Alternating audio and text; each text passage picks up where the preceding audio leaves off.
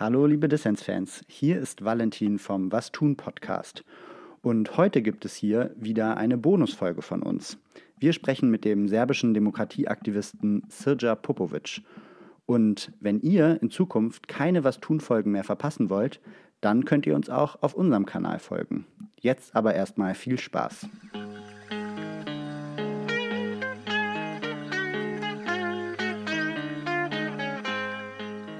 Hallo und herzlich willkommen zum Was tun Podcast.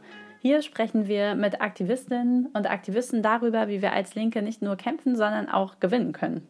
Wir, das sind Valentin und Inken. Wir diskutieren beide viel über politische Strategie und machen diesen Podcast, um die Diskussion darüber mit euch zu teilen.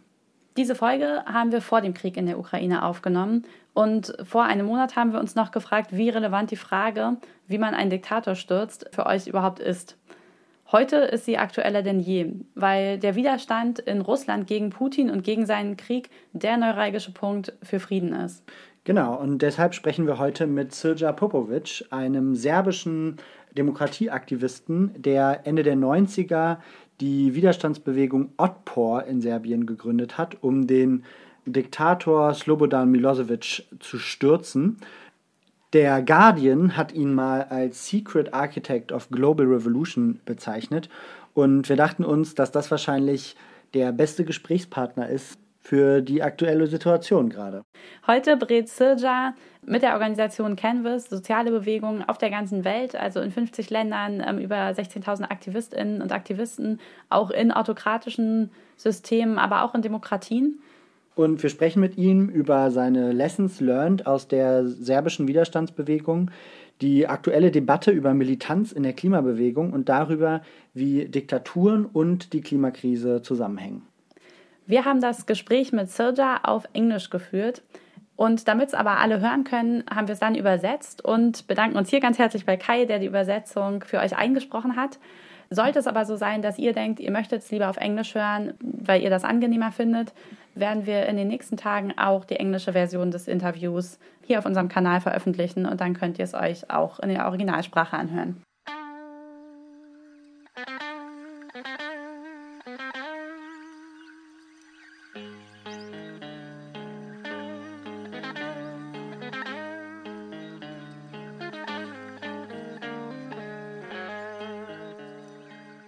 Hallo Sirja, schön, dass du heute bei uns im Podcast bist. Hello, hello, great to be on Hallo, schön in eurer Sendung zu sein.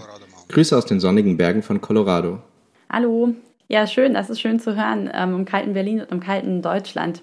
Dann lass uns doch direkt mit dem Interview beginnen. Sirja, wie bist du denn auf die Idee gekommen, über die Frage des gewaltfreien strategischen Aktivismus nachzudenken? Well, I wasn't thinking I was doing it. Uh, Nun, ich habe nicht darüber nachgedacht, ich habe es getan. Ich war in den frühen 90er Jahren Student an der Belgrader Universität, als ein ziemlich übler Kerl namens Slobodan Milosevic an die Macht kam. Und innerhalb von ein paar Jahren brach meine Welt zusammen. Und nicht nur meine, das Land brach zusammen, ein Teil der Wirtschaft brach zusammen, die Generation brach zusammen, die Perspektiven brachen zusammen. Wir landeten plötzlich in einem verrückten Nationalismus, angeführt von drei unverantwortlichen, nationalistischen Präsidenten, einem serbischen, einem bosnischen und einem kroatischen, die kleine Diktatoren auf ihrem Stück Land sein wollten. Während ihr in Deutschland also die Berliner Mauer zu Fall gebracht habt, hat sich Milosevic überlegt, wie er noch mehr Mauern und Zäune bauen kann. Und so kam es dann auch zum Bürgerkrieg. Wir als Studentinnen hatten damals zwei Möglichkeiten, fliehen oder kämpfen. Entweder man kämpft oder man flieht. Und wir haben beschlossen zu bleiben und zu kämpfen. Wir haben eine Bewegung aufgebaut, um Milosevic zu stürzen.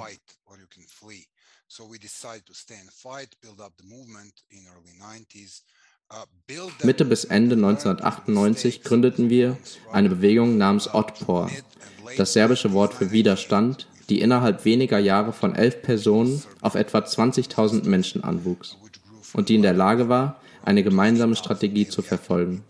Unsere Strategie bestand im Wesentlichen darin, die Opposition zu vereinen, die Wahlurnen demokratisch zu kontrollieren und so viele junge Menschen wie möglich sowohl in den Aktivismus als auch in die Wahlen mit einzubeziehen. und dann dafür zu sorgen, dass, wenn Milosevic die Wahlen verliert und seine Niederlage zu dementieren versucht, das Land in einen Generalstreik tritt und ihn zum Rücktritt zwingt. Das klingt ja sehr beeindruckend, Sirja. Heute berätst du Aktivistinnen auf der ganzen Welt. Auf der Seite von Canvas, der Organisation, die du gegründet hast, steht, dass du Aktivistinnen in mehr als 50 Ländern beraten hast. Wenn du jetzt auf diesen Bewegungsaufbau auf der ganzen Welt zurückblickst, was sind denn die wichtigsten Lehren für Aktivismus? Uh, die Bewegungen sind unterschiedlich, die Situationen sind unterschiedlich und auch die Ziele sind divers. Manchmal arbeite ich mit Menschen, die versuchen, ein Stück Wald zu verteidigen, manchmal arbeite ich mit Menschen, die versuchen, eine repressive Regierung zu stürzen, und manchmal arbeite ich mit Menschen, die sich mit systemischem Rassismus auseinandersetzen. Aber unabhängig von der Größenordnung, der Art oder dem Umfeld sind die Erfolgsprinzipien dieser Bewegung alle gleich. Um erfolgreich zu sein, brauchen Bewegungen eine Vision und Einigkeit. Und das bedeutet, dass sie wissen müssen, wohin sie wollen, anstatt nur zu sagen, oh, wir sind gegen fossile Brennstoffe. Außerdem müssen Bewegungen begreifen, dass der Erfolg durch Zahlen zustande kommt. Und in den meisten Gesellschaften sind die meisten Menschen, die, die man mobilisieren kann, in der Mitte des politischen und sozialen Spektrums. Deshalb lautet die Frage, wie kann man seinen Kampf in die Mitte der Gesellschaft verlagern? Wie kann man die Dinge so anpacken, dass sie viele Menschen berühren und mitreißen, damit man diese Menschen für die Bewegung mobilisieren kann? Das ist eine zentrale Frage. Ein weiteres wichtiges Prinzip für den Erfolg von Bewegung ist das Prinzip der Planung. Es gibt historisch gesehen nur zwei Arten von Bewegung. Spontane Bewegung einerseits und erfolgreiche Bewegung andererseits. Um erfolgreich zu sein, müssen Bewegungen Dinge planen. Sie müssen eine allgemeine Strategie planen, auf welche Institutionen sie abzielen. Denn die Institutionen sind die gesellschaftlichen Säulen der Macht. Und dann müssen sie individuelle Kampagnen für jede dieser Säulen oder jedes ihrer Ziele planen. Und dann, abgeleitet von der Vision und der Strategie, müssen sie die Taktik planen. Oft verwechseln die Bewegungen das. Sie beschäftigen sich mit der Taktik, bevor sie die Strategie entwickeln. Und wenn man dann mit ihnen spricht, bekommt man diese wunderbare Antwort, oh, wir haben keine Zeit für die Planung, wir sind zu sehr damit beschäftigt, etwas zu tun. Dabei sind Planung und Strategie so wichtig für den Erfolg. Und die Menschen in der Bewegung müssen wissen, was der Plan ist und welche Rolle sie in diesem Plan spielen und was sie tun, wann sie es tun und warum sie es tun. Je mehr sie wissen, desto mehr können sie dazu beitragen. Nicht zuletzt lehrt uns die Geschichte, dass gewaltfreie Bewegungen doppelt so häufig erfolgreich sind wie gewalttätige Bewegungen. Gewaltlosigkeit ist also nicht nur moralisch besser als Gewalt. Es ist auch eine großartige Lektion in der Geschichte, dass ein einziger Gewaltakt die Zahl und das Ansehen einer Bewegung schmälern und vom politischen Gegner genutzt werden können, um Repression zu rechtfertigen. Also ich würde sagen, die zentralen Lektionen für erfolgreichen Aktivismus sind Einigkeit, Planung, Strategie und gewaltfreie Disziplin. Das ist die Essenz, die man destillieren kann, die alle erfolgreichen Bewegungen, ob groß oder klein, weltweit verbinden.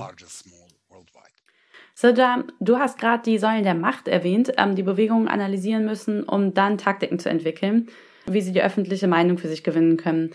Kannst du noch mal kurz erläutern, was diese Säulen der Macht sind und welche Funktion sie haben? Uh, this theory of change uh, starts with an idea that uh, bei meiner Theorie der Veränderung gehe ich von der Idee aus, dass die Herrschenden nicht herrschen können, wenn die Menschen nicht gehorchen. Wenn genug Menschen Veränderungen fordern, dann ist der Status quo unhaltbar. Die Macht von PolitikerInnen wird durch Institutionen und Organisationen ausgeübt. Stellt euch ein Gebäude vor. Dieses Gebäude steht auf verschiedenen Stützpfeilern oder Säulen. Und um das Gebäude zum Einsturz zu bringen, um das Gebäude der Unterdrückung zum Einsturz zu bringen, muss man nicht das ganze Gebäude abreißen. Es reicht, wenn man einzelne tragende Säulen destabilisiert. Also nimmt man sich die wichtigsten Pfeiler des Gebäudes vor. Die Frage lautet also, was sind die wichtigsten Institu Institutionen, die mit den Zielen eurer Bewegung verbunden sind? Wenn man die unterschiedlichen Säulen der Macht identifiziert hat, Dann ordnet man sie und fragt sich dabei, welche Institutionen für einen zugänglicher sind. Wenn man zum Beispiel für Demokratie kämpft, beginnt man normalerweise mit einer Gruppe von Studentinnen mit städtischem Bildungsniveau, die nach außen schauen. Und dann wird man das auf die Eltern ausweiten und dann von den Städten auf die Dörfer und so weiter. Welche Säulen sind also besser zugänglich und welche Säulen sind wichtiger? Das gibt euch eine sehr gute Antwort auf die Frage, wie eure Strategie aussehen könnte. Die Strategie sollte die kürzestmögliche Kausalkette zwischen euch und der Beeinflussung der wichtigsten Säulen sein. How do you do it? Zuerst fokussiert ihr euch also auf die Säulen der Macht, die leichter zugänglich sind. Damit habt ihr auch einen Zeitplan oder wie wir es nennen, einen Schlachtplan. Beim Klimawandel kann das heißen, zuerst mit den drei umweltschädlichsten Bergwerken im Lande zu beginnen. Und ja, wir müssen die Mehrheit der Menschen in diesem Land davon überzeugen, dass der Klimawandel unmittelbar bevorsteht, dass er unheilvoll ist und dass er uns alle betrifft. Aber anstatt bei den Leugnern des Klimawandels anzufangen oder bei den Leuten, die diesen QAnon-Mist zu lesen, beginnt man damit, die Menschen zu mobilisieren, die schon ein Problembewusstsein haben, aber bisher nicht wussten, was sie tun können. Man schaut sich also die Hochburgen an, man fragt sich, wie man die junge Generation mobilisieren kann, die schon ein stärkeres Umweltbewusstsein hat. Als nächstes kann man dann den Blick auf die Unternehmen richten und wird vielleicht feststellen, dass zum Beispiel die grüne Wirtschaft selbst in den Vereinigten Staaten heute weit mehr Menschen beschäftigt als fossile Energieunternehmen. Um also Menschen zu überzeugen, für die der Klimawandel eine nicht greifbare Verschwörung ist, sollte man anfangen, über Arbeitsplätze zu sprechen, über Einkommen, über die Ökonomie des Klimawandels und darüber, wie der Übergang in eine ökologische Gesellschaft aussehen kann.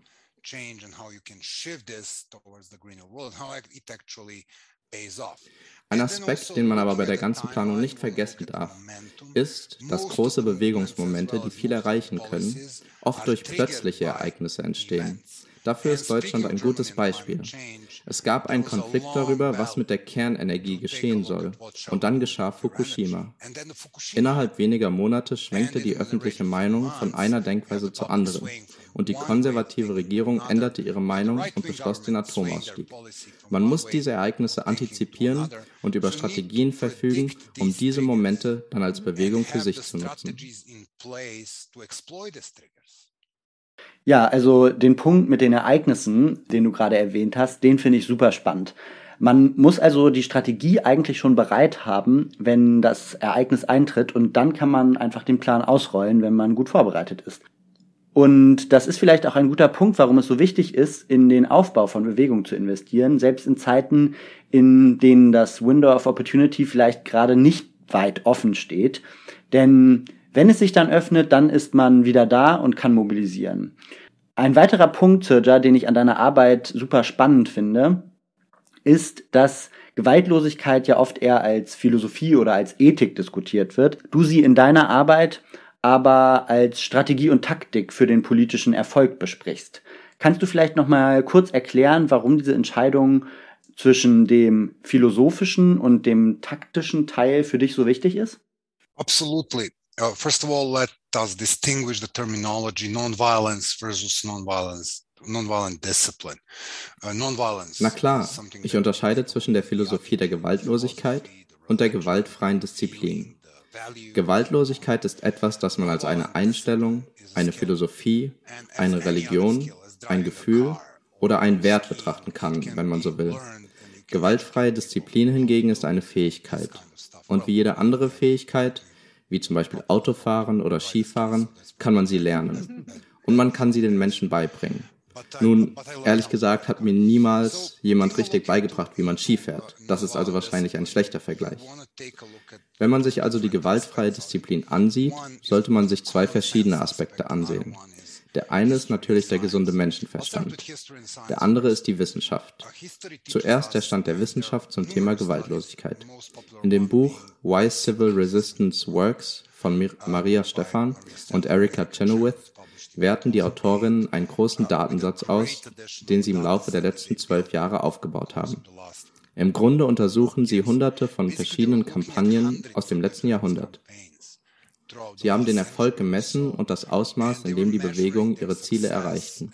Und sie verglichen dies damit, ob der Kampf überwiegend gewalttätig oder überwiegend gewaltfrei war, beziehungsweise ob es sich um einen gewaltfreien Kampf mit einer gewalttätigen Flanke handelte.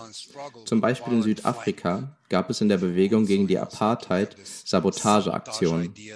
Das war übrigens auch der Grund, weshalb Nelson Mandela dann so lange im Gefängnis auf Robben Island saß. Die Autorinnen von Why Civil Resistance Works haben sich den Datensatz von hunderten Kampagnen angeschaut und den eindeutigen Beweis gefunden, dass gewaltfreie Kampagnen doppelt so häufig erfolgreich sind wie gewalttätige Kampagnen.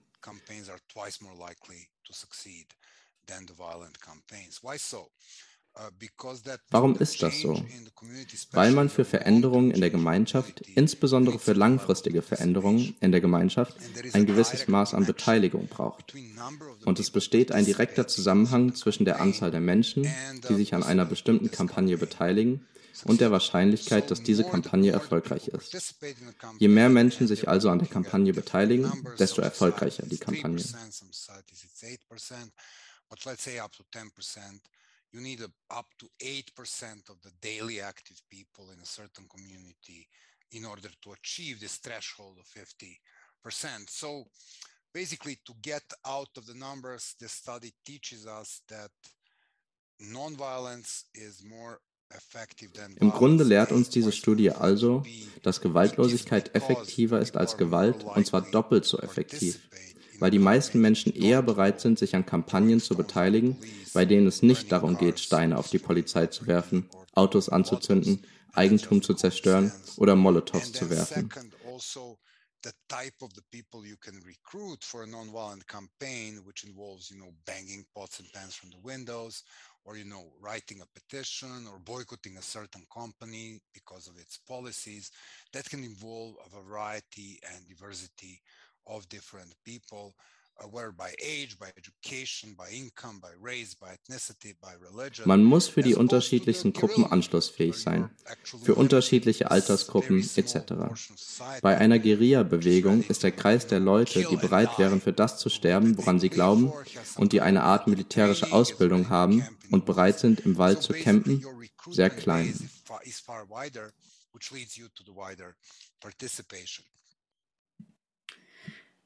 Also wenn ich es jetzt ganz kurz zusammenfasse, dann sagst du, ähm, dass man die philosophische Ebene der Gewaltlosigkeit ähm, betrachten kann, aber dass es halt auch diese taktische Sichtweise gibt. Und da ist es so, dass man halt für den Erfolg von der Mobilisierung die großen teilnehmenden Zahlen braucht und man kommt nicht auf die großen teilnehmenden Zahlen, wenn man gewalttätiger ist oder wenn man die Aktionsebene eskaliert, weil dann halt eben nicht mehr jeder kommen kann. Also ältere Menschen können nicht kommen, Menschen, die vielleicht eine Behinderung haben, können nicht kommen. Das ist sozusagen die taktische Ebene, wenn ich es jetzt auf einen sehr, sehr kurzen Satz runterbreche. Genau, und daran anschließend aber ähm, haben wir auch schon gesagt, dass es in der Klimabewegung in Deutschland ähm, gerade eine Diskussion über Eskalation gibt. Ich glaube, dass das vor allem daran liegt, dass es bei den Fridays for Future dieser ganz großen Massenmobilisierung gab und dann ja auch diese Massendemonstration, zu der 1,4 Millionen Menschen in ganz Deutschland gekommen sind. Also die größte Demonstration, die es in Deutschland je gab. Und dann ist nichts passiert. Also die Politik ist einfach nicht auf die Forderungen eingegangen und ist weit hinter dem zurückgeblieben, was man in der Bewegung überhaupt für möglich gehalten hat. Und das trotz der vielen Menschen. Und äh, deshalb denken die Leute jetzt natürlich, was sollen wir noch machen? Und vielleicht wäre eine Eskalation eine gute Idee, weil wir dann mehr Menschen die drängende Situation der Klimakrise deutlich machen können. Und was würdest du denn dazu sagen, Serja? Also was sollte die Mehrheit der Bewegung tun oder was kann man tun, wenn man eigentlich in dem größten Mobilisierungsmoment in der Bewegung ist, aber die Politik den Forderungen dann überhaupt nicht nachkommt? Contemporary movements are very different animals. Heutige Bewegungen sind ganz anders als die Bewegungen in der Vergangenheit, wo es eine zentrale Gruppe gab, die eine Forderung hatte und in der Lage war, größere Teile der Gesellschaft zu mobilisieren, meist indem sie Koalitionen mit gleichgesinnten Gruppen einging und diese Koalition dann auf die gesamte Gesellschaft ausdehnte.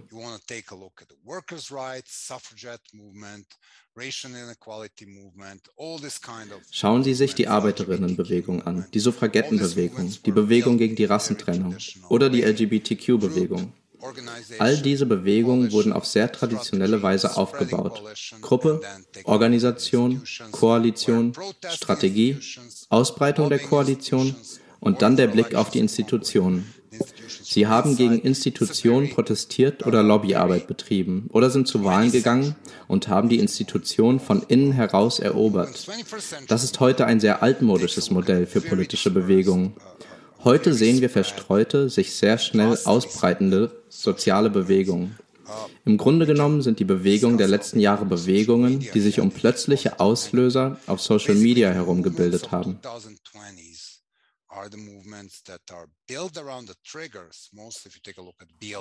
Vor allem die Black Lives Matter ist ein gutes Beispiel dafür, wie ein einziges virales Video eine landesweite Bewegung auslösen kann. Und erst danach zieht die organisationale Ebene nach. Es handelt sich also um eine ganz andere Ausbruchsphilosophie, denn diese Bewegungen werden nicht von Organisationen geleitet, sondern sie verbreiten sich sehr schnell und bringen Menschen aus verschiedenen Gesellschaftsschichten zusammen. Außerdem, und das ist sehr wichtig, wird die große Verantwortung für die Bewegung an die lokalen Gruppen abgegeben. Fridays for Future sind dafür auch ein gutes Beispiel. Die Menschen werden ermutigt, lokal zu handeln und sich an der Sache vor Ort zu beteiligen. Es gibt kein mächtiges Kom-interner Zentralkomitee, in dem alles beschlossen und dann von oben nach unten ausgeübt wird. Das ist die gute Nachricht. Aber die schlechte Nachricht ist, dass es in dieser Art von dezentralisierter Bewegung sehr schwierig ist, eine gemeinsame Strategie zu entwickeln. Und es ist sehr schwierig, einen Weg für kleine Siege zu finden, denn erfolgreiche Bewegungen hängen von kleinen Siegen ab. weil erfolgreiche Bewegungen die kleinen Siege verstehen müssen und die kleinen Siege feiern müssen. Inken, du hast gefragt, oh, wir haben eine Million Menschen auf die Straße gebracht und wir haben es nicht geschafft. Was nun? Nun, was ist damit, dass die Grünen in der Regierung sind? Ist euch bewusst, wie viel ihr erreicht habt? Was ist mit der weltweiten Bewegung, die dafür sorgt, dass Gymnasiastinnen freitags die Schule verlassen? Was gab es vor fünf Jahren? Nichts. Also, es gibt erstaunliche Dinge, die diese Bewegung schon erreicht hat, aber natürlich auch Schlachten, die sie verloren hat. International organizational giants. But instead of that, no foot on the ground. So there are amazing things this movement achieved, and there are also battles that it lost. Ein Gedanke, der mir in den Sinn kam, als du gerade äh, gesprochen hast, ist, dass der Kampf gegen den Klimawandel sich ja aber schon auch ein bisschen von den früherer sozialer Bewegungen unterscheidet, wo es ja viel einfacher war, kleine Siege zu feiern, wenn man wusste, dass man in die richtige Richtung marschierte. Und Zentimeter für Zentimeter konnte man zum Beispiel das Frauenwahlrecht oder den Arbeitnehmerschutz oder den Acht-Stunden-Tag oder all diese Reformen erreichen, die das Leben der Menschen Stück für Stück ein bisschen verbesserten. Aber naja, beim Klimawandel ist es halt so, dass auch wenn wir die Grünen jetzt im Parlament oder in der Regierung haben, aber die Politik, die sie beschließen, nicht ausreicht, um Deutschland auf den 1,5 Grad Pfad zu bringen, dann ist es halt immer noch scheiße, weil der Klimawandel jeden Tag schlimmer wird. Wie würdest du denn darauf reagieren? Wie kann man diese Haltung der kleinen Siege aufrechterhalten, wenn gleichzeitig die Krise immer weiter eskaliert? Yeah, but I mean, it's like that thing is like uh, you are doing something and you are not doing enough. But you can also take a look at who else is doing nothing and how to impact those who are doing nothing. And that brings these two worlds very close. Ja, aber ich meine, es ist ein Denken, bei dem man etwas tut und man tut nicht genug. Aber man kann auch einen Blick darauf werfen, wer sonst noch nichts tut und wie man auf diejenigen einwirken kann, die nichts tun. Und das bringt unsere beiden Welten, Demokratie und Klimabewegung, nahe zusammen. Und zwar, dass ein sehr großer Teil der Opposition gegen die Klimabewegung nichts mit den Grünen und der SPD oder wer auch immer in Deutschland regiert zu tun hat sondern mit Diktatoren. Es gibt eine direkte Korrelation zwischen dem Grad der Abhängigkeit eines Landes von fossilen Brennstoffen und Rohstoffen und dem Grad der Demokratie. And that thing tells you that the only democracy that survived oil was Norway. Mm-hmm. And that was only because they discovered oil 60 years after they discovered democracy. okay, take a look at the sources of evil. Die einzige Demokratie, die das Öl überlebt hat, ist Norwegen. Und das auch nur, weil sie 60 Jahre nach der Entdeckung der Demokratie das Öl entdeckt haben. Schaut euch zum Beispiel auf dem Weltdemokratieindex an, welche Staaten besonders schlecht dastehen. Orte wie Russland, Saudi-Arabien, die Vereinigten Arabischen Emirate. Ihr werdet zum Beispiel feststellen, dass Nigeria viel demokratischer war, bevor es Öl entdeckte. Ihr seht also ein sehr, sehr interessantes Spiel vor euch.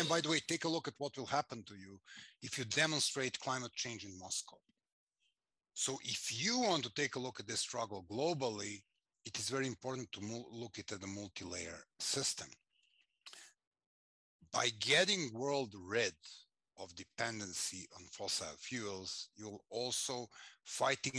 Wenn man die Welt von der Abhängigkeit von fossilen Brennstoffen befreien will, dann muss man auch gegen den wachsenden Einfluss von Diktatoren kämpfen, deren Macht von fossilen Brennstoffen abhängt.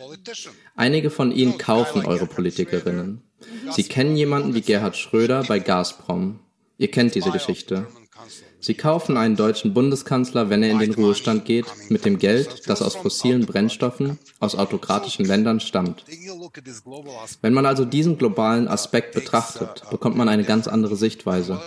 Und was ich an Organisationen wie dem FFF wirklich schätze, ist, dass sie sich damit befassen, wie man diese Kampagnen koordinieren kann.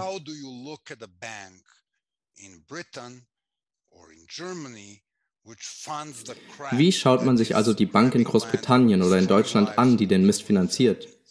Ihr müsst euch fragen, wie kann man die Dinge, die im globalen Norden und im globalen Süden passieren, politisch miteinander verbinden? Und ich weiß, dass das keine Antwort auf deine Frage ist. Aber wisst ihr, meine Welt unterscheidet sich sehr von dem, was die Grünen im deutschen Parlament vorschlagen oder nicht vorschlagen. Ich lese das nicht. Ich interessiere mich nicht für sie. Das ist nicht meine Welt. Was für mich zählt, ist, dass Freunde von mir verhaftet werden, weil sie gegen die Waldbrände in Brasilien protestieren. Wenn man sich also anschaut, wo die Verbindungen zwischen Demokratie und Klimawandel sind, wird man feststellen, dass man beide Themen kombinieren muss. Wenn der Feind global ist, muss man sich mit ihm auf globaler Ebene auseinandersetzen. Und noch einmal, der Feind ist nicht der Klimawandel. Der Feind sind gierige Unternehmen, die von noch gierigeren Banken finanziert werden. Diese Unternehmen und Banken haben die Politikerinnen in der Tasche. Und dann gehen sie zu den Diktatorinnen auf der ganzen Welt. Der FFF zum Beispiel hatte mehrere sehr effektive Kampagnen, die sich gegen die Finanzinstitute im Norden richteten, die den Mist im globalen Süden finanzieren. Und ich denke, man muss das Gesamtbild betrachten. Und wenn man sich das Gesamtbild anschaut, dann sind die Fragen auch wieder andere.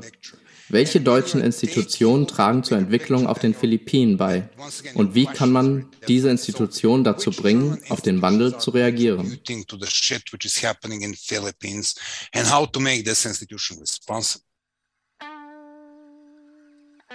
Hey, sorry für die kurze Unterbrechung. Du hörst den Was tun Podcast.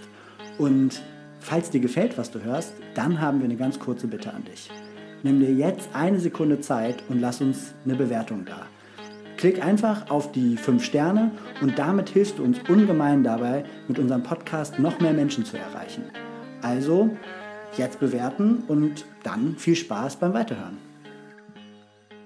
Ja, ich finde es gerade richtig interessant, was du über autokratische Regime und Diktaturen und ihre Verbindung zu fossilen ähm, Energieträgern sagst, weil die Demokratisierung ähm, der Energieversorgung auch in der deutschen Energiewende immer, vor allem am Anfang, in der Anfangszeit, ein großes Thema war. Genau, weil als es hier um den Aufbau, Aufbau erneuerbare, äh, erneuerbarer Energien ging, wurde das ganz viel mit Genossenschaften gemacht, die ja selbst organisiert sind und wo man sich halt genau von der Zentralisierung und auch dieser krassen Machtstellung des Energiesystems ablösen kann.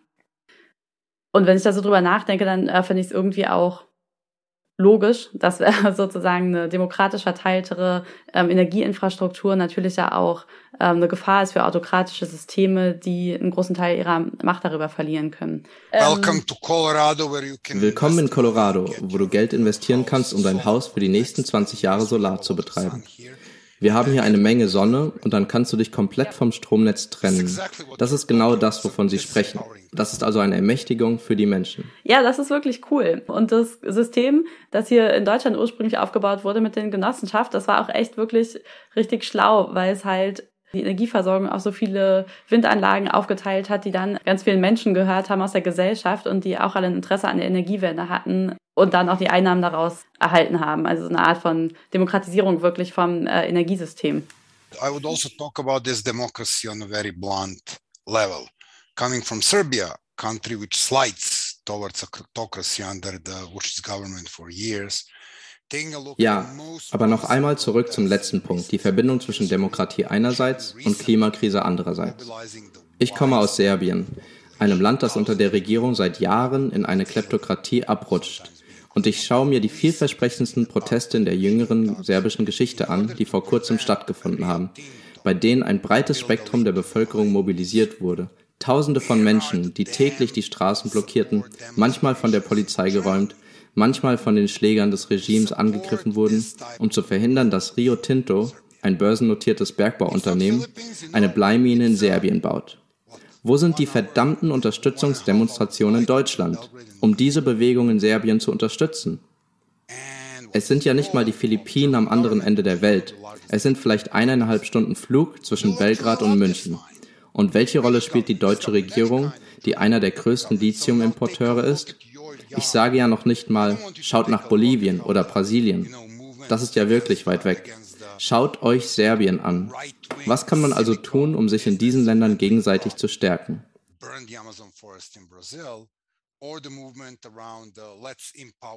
and buy off ethnic wars in very lefty Bolivia vor allem, wenn man sieht, dass diese Art von Umweltbewegung eine große Bedrohung für korrupte und autokratisch ausgerichtete Regierungen darstellen würde. Das ist das Nebenprodukt, an dem ich interessiert bin.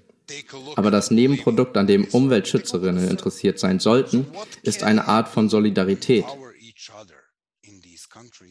Especially when you clearly see that this type of environmental movements is the big threat to corrupt and autocratically leaning governments. That's the byproduct I'm interested in. But the byproduct the environmentalists should be interested in is a kind of solidarity. I love seeing Greta Thunberg today being with indigenous people Ich finde es toll, dass Greta Thunberg heute bei den Ureinwohnerinnen ist und ihr Land gegen die Mine verteidigt. Ihr müsst euch gegenseitig unterstützen. Denn wisst ihr, wenn Menschen etwas riskieren, wie in Serbien oder in den Philippinen oder in einem anderen Land, in dem man für Umweltaktivismus umgebracht werden kann, dann müsst ihr euch doch fragen, was ihr tun könnt, um die Macht, die ihr als Bewegung habt und die Tatsache, dass ihr eine Vertretung im Parlament, in der Regierung und im Europäischen Parlament habt, zu nutzen. Wie könnt ihr die Institutionen, die ihr bereits beeinflussen könnt, dazu bringen, die Bewegung in Serbien, auf den Philippinen oder in Brasilien zu unterstützen, anstatt zu denken, oh, die Politik der Grünen in Deutschland. Es ist, als ob ich nur auf mein eigenes Grundstück schaue und mich ein Dreck darum schere, was anderswo passiert. Ja, super spannend. Ich glaube, in den letzten Jahren lag der Schwerpunkt in der Bewegung in Deutschland einfach sehr auf der Veränderung der Mehrheitsverhältnisse in, bei den Wahlen. Und jetzt müssen wir uns halt umorientieren und sagen, nun, jetzt reden wir nicht mehr mit der Regierung und schauen uns die Politik an, die die deutsche Bundesregierung macht, sondern wir schauen auf die Lieferketten und ähm, auf die internationalen Verbindungen, um dann zum Beispiel Image-Schäden zu verursachen für die Unternehmen, die da halt Scheiße bauen. Und aber auch um ja die Bundesregierung dazu zu bringen, Geld von klimaschädlichen Projekten abzuziehen oder äh, Verträge zu beenden. Und ja, so könnte wahrscheinlich so ein Prozess der Neuausrichtung jetzt aussehen, so wie du ihn vorschlägst, oder? Eine These aus deinem Buch, die ich auch super spannend fand und die jetzt vielleicht gerade ganz gut passt, ist die Frage, warum Bewegungen oft auf ihrem Höhepunkt auf einmal in sich zusammenbrechen. Ähm, du schreibst in deinem Buch, dass die Mehrheit der Bewegungen zusammenbricht, eben gerade in dem Moment, wenn sie eigentlich sehr stark sind. Könntest du das vielleicht noch mal ein bisschen näher erläutern und sagen, was wir von diesen gescheiterten Bewegungen lernen können? Nun, ich meine, Bewegungen scheitern aus unterschiedlichen Gründen. Manche von ihnen scheitern in der Startphase, manche in der Phase des Engagements, manche wählen einfach die falschen Strategien. Aber überraschenderweise sind die meisten Bewegungen historisch gesehen in der Lage, große Zahlen zu mobilisieren. Es ist die Frage, wie sie ihren Sieg oder ihren Mobilisierungserfolg politisch umsetzen und institutionalisieren, wo der wirkliche Misserfolg liegt. Also ja, man kann etwas verändern. Aber wenn man sich zum Beispiel Extinction Rebellion ansieht, wieder einmal ist in Großbritannien eine erstaunliche Bewegung mit einer sehr interessanten Taktik entstanden, die das kurzfristige Ziel verfolgt, das britische Parlament dazu zu bringen, die Klimakrise oder den Klimanotstand auszurufen. Das haben sie erreicht. Aber was dann? Wie wird dies von bestimmten Politikerinnen weiterverfolgt? Die Sache ist die, wenn man sich das Ziel ansieht und vor allem, wenn man sich das weitergefasste Ziel ansieht, die langfristige Politik des Landes zu ändern, bei etwas sehr Komplexem wie dem Klimawandel oder der Bildung oder was auch immer, muss man sich die Marathonebene ansehen. Und auf dieser Marathonebene musst du den Punkt erreichen, an dem du Menschen hast, die die politischen Ämter oder Posten besetzen. Menschen, die sich an der Politik beteiligen. Es geht nicht nur darum, auf die Straße zu gehen und einen korrupten Premierminister zum Rücktritt zu bewegen und dann nach Hause zu gehen. Und dann wählt die Regierungspartei natürlich einen anderen korrupten Premierminister. Was für eine Überraschung. Und dann sagen die Leute, oh, wir haben umsonst protestiert. Es geht also nicht um kurzfristige Ziele, sondern um langfristige Siege, die sehr wichtig sind. Aber um dieses Scheitern zu vermeiden, muss man feststellen, dass es ein Marathon ist, dass es die Institutionen sind, die man verändern will, dass man vorbereitete Policies braucht. Es ist großartig, wenn man eine breite Koalition hat, und der Großteil der Menschen in der Be Umweltbewegung ist eine große Familie von erstaunlichen Menschen mit erstaunlichen Fähigkeiten, von Protesten und Kampagnen bis hin zu politischen Entscheidungen, die in einer glücklichen Ehe mit vielen Wissenschaftlerinnen leben. Aber diese Ehe muss noch stärker und glücklicher mit den grün orientierten Unternehmen sein. Es gibt diesen ziemlich puritanischen Ansatz, dass es sich, wenn es um Green Business geht, wir zu links sind, um mit sehr großen Unternehmen ins Bett zu gehen. Aber wenn eure Ziele mit der grünen Wirtschaft übereinstimmen, müsst ihr mit der grünen Wirtschaft zusammenarbeiten. Und wenn das bedeutet, dass grüne Unternehmen Geld für progressivere Kandidatinnen sammeln und die Bewegung dies unterstützt, dann ja. Lasst euch nicht von der Tatsache blenden, dass ihr, wenn ihr grün seid, auch links seid, also gegen alle Konzerne. Hebt euch diese Ideologie für später auf und kümmert euch zuerst um die dringenderen Dinge. Wenn man diesen Punkt betrachtet, sollte man sich die erfolgreichen Beispiele und übergreifenden Siege ansehen. Aber man muss sich darüber im Klaren sein, dass Bewegungen unweigerlich an Zulauf verlieren, wenn sie dem Sieg zu nahe kommen. Die Art und Weise, wie ihr euren Kampf strukturiert, ist also auch die Art und Weise, wie ihr diese Siege strukturiert und was ihr den Menschen sagt, was sie tun sollen. Du kannst eine Menge Leute mit einem Auslöser mobilisieren. Es gibt eine Umweltverschmutzung. Es gibt ein Fukushima. Lasst uns gegen die Atomkraftwerke kämpfen. Es gibt ein Ölleck. Lasst uns gegen Chevron vorgehen. Oder wer auch immer dieses Chaos verursacht hat. Es gibt eine bestimmte Mine, die wir schließen müssen. Es gibt eine große Korruption von Volkswagen, die aufgedeckt wurde. Also lasst uns gegen diese Leute vorgehen. Wenn man also diese Auslöser ins Visier nimmt, muss man bedenken, dass es nicht nur darum geht, ein bestimmtes Verhalten zu bestrafen oder mit einem Preisschild zu versehen, sondern darum, ein bestimmtes Verhalten und eine bestimmte Politik durch ein anderes Verhalten und eine andere Politik zu ersetzen. Und das erfordert Zeit und Strategie und einen Kampf durch die Institutionen, das ist der Zeitpunkt, an dem viele Menschen gehen. Ich habe diese Erfahrung in Serbien gemacht. Vor dem Jahr 2000 war es viel einfacher, die Menschen zu mobilisieren, ihre Leben, ihre Arbeitsplätze und ihre Familien zu riskieren und sich auf der Straße verhaften und verprügeln zu lassen. Dann galt es, die Menschen davon zu überzeugen, in die Institutionen zu gehen und die schlechten Milosevic-Bürokraten nach der Wende zu ersetzen. Das ist einfach nicht sexy genug. Die Menschen neigen dazu, sich für Themen zu engagieren und sie neigen dazu, sich selbst, ihr Geld und ihre Zeit zu investieren.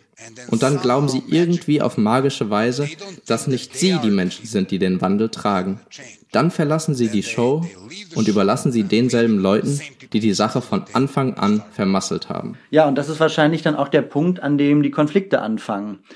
Plötzlich stellt man am Punkt des Erfolgs fest, dass die Gruppe, mit der man unterwegs ist, viel heterogener ist, als man es dachte. Und dass dann zu dem Zeitpunkt, wenn der starke Feind auf einmal nicht mehr da ist, gegen den man mobilisieren konnte, man tatsächlich auch in viele inhaltliche Diskussionen sich verwickelt.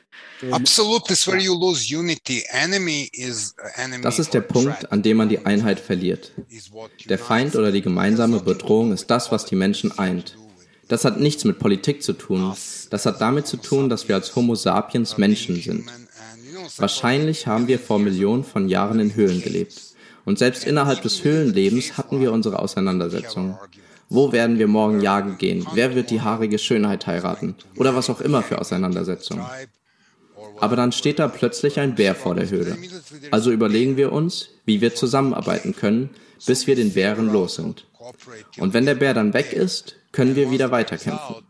Wenn man also einen mächtigen Feind hat, besonders in einer Welt, in der der Feind ein greifbarer Bösewicht ist, ein böser, korrupter Politiker, eine mächtige autokratische Regierung, oder es ist ein großer, hässlicher, korrupter Konzern wie Nestle, der seine scheiß Milchprodukte verkauft, um den Profit zu steigern. Wenn man einen solchen Feind hat, ist es sehr einfach, die linken Umweltextremistinnen mit den Leuten zu vereinen, die in den rechten Kirchen Gleichheit und Gesundheit für Kinder predigen. So kann man eine wirklich breite Koalition schaffen. Und je mehr euer Feind eskaliert, desto mehr wird er diese Einheit wahrscheinlich verstärken. Je mehr er anfängt, euch als Verräter abzustempeln, je mehr er anfängt, Leute zu verhaften, je mehr er anfängt, Gelder zu verweigern, desto mehr hilft euer Gegner eurer Einheit. Zum Beispiel, indem er 2500 Leute verhaftet. Bei der letzten Kampagne in Serbien wurden 700 Jugendliche in Gymnasien verhaftet. Milosevic schickte also die Polizei in die Gymnasien, um Schülerinnen zu verhaften, weil sie die T-Shirts der Bewegung trugen. Wie hat sich das eurer Meinung nach auf unsere Mitgliederzahlen ausgewirkt? Sie haben sich vervierfacht. Es hat unsere Mitgliedzahl auf ein kosmisches Niveau gehoben. Denn was würde passieren? Alle Kinder dieser Schule, sind, dieser Schule sind am Tag danach in unsere Büros gekommen, um die gleichen T-Shirts zu bekommen und alle Eltern haben sich für unsere Stände und Tür-zu-Tür-Kampagnen eingeschrieben, um Flugblätter zu verteilen. Also tatsächlich stärkt euer Gegner eure Zahlen. Er stärkt eure Einigkeit. Menschen, die untereinander sehr unterschiedlich sind, sehen die gemeinsame Bedrohung. Und natürlich sehen sie die Differenzen im Moment als nicht wichtig oder nicht so dringlich an. Und sie schließen sich zusammen, um die gemeinsame Bedrohung zu beseitigen. Noch einmal, wie du in der Frage sagtest, wenn die gemeinsame Bedrohung nicht mehr da ist, kommt der Teufel mit seiner hässlichen Uneinigkeit zum Vorschein. This is where, where the devil pops its ugly head of disunity. Ja, um noch einmal auf die deutsche Klimabewegung zurückzukommen, ich glaube, äh, genau das ist dieser Punkt von Uneinigkeit, an dem wir gerade sind. Also wir sind die CDU als Regierung losgeworden, die waren immer die Bad Guys, ähm, die alle Klimamaßnahmen gestoppt haben und alles blockiert haben. Und jetzt sind die Grünen an der Regierung und eigentlich ist das, was sie in den Koalitionsvertrag geschrieben haben, halt bei weitem nicht genug. Und vor allem auch die SPD und die FDP, mit denen sie in der Koalition sind, ähm, die haben bei weitem den größten Teil der wirksamen Klimaschutzmaßnahmen halt aus dem Koalitionsvertrag genommen. Und in der Bewegung sind wir, würde ich sagen, jetzt an einem Punkt, wo der Großteil der Bevölkerung denkt, oh, die Grünen sind in der Regierung, äh, alles wird gut. Und die Leute in der Bewegung denken, krass, schau dir an, äh, was sie tatsächlich tun. Das reicht bei weitem nicht und es reicht überhaupt nicht und wir müssen jetzt irgendwie aktiv werden. Und ich glaube, das ist auch so ein bisschen ein Teil der Frustration, also diese Diskrepanz zwischen dem, was KlimaaktivistInnen denken und dem, was die allgemeine Bevölkerung denkt und dem Problem da drin zu mobilisieren.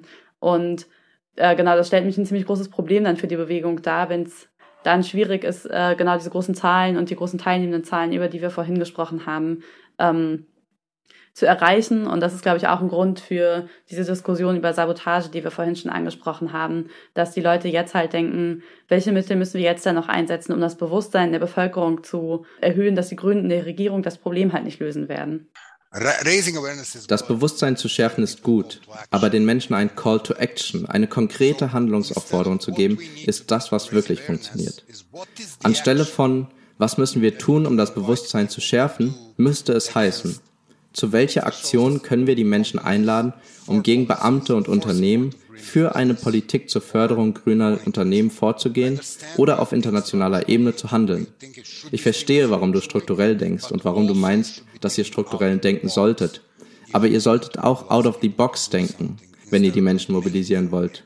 Etwas zu tun, anstatt sie nur zu informieren. Ja, also wenn wir jetzt schon bei Calls to Action sind, ich glaube, vielleicht ist es auch einfach ein Problem in der deutschen Bewegung, dass die Aktionen, an denen Aktivistinnen aktuell teilnehmen oder zu denen sie aufrufen, irgendwie ja ritualisiert wirken und manchmal auch ein bisschen langweilig werden. Jeden Freitag zu demonstrieren wird nach zwei Jahren vielleicht einfach ein bisschen seltsam und auch die Medienaufmerksamkeit dafür nimmt halt total stark ab, weil es einfach keine interessante Geschichte mehr ist. Und ja, das ist ja auch ein Aspekt von deiner Arbeit, Sirja, äh, den ich äh, sehr bewundere, dass du viel über Humor im Aktivismus sprichst, was du Lovetivism nennst.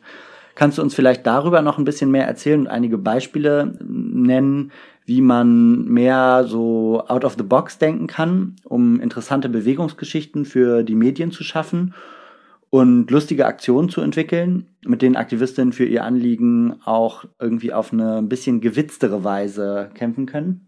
Well, first of all, it's uh, it's uh, it's uh, it started at something we were doing in Serbia, and then started figuring out Zunächst begann es mit etwas, das wir in Serbien taten, und dann fanden wir heraus, dass es tatsächlich in Bewegungen weltweit funktioniert. Das Konzept heißt Dilemma Actions. Und es ist sehr erfolgreich und das ist Teil der kleinen Untersuchung, die wir letztes Jahr im Rahmen unserer Global Medal Award for Democracy durchgeführt haben. Wir haben 40 Fälle untersucht und in einem kleinen Buch mit dem Titel Pranksters vs. Autocrats Why Dilemma Actions Advance Nonviolent Activism zusammengefasst. Ich habe das Buch zusammen mit einer der weltweit größten Expertinnen für Satire und Comedy-Shows Sophia McLennan von der Penn State University geschrieben.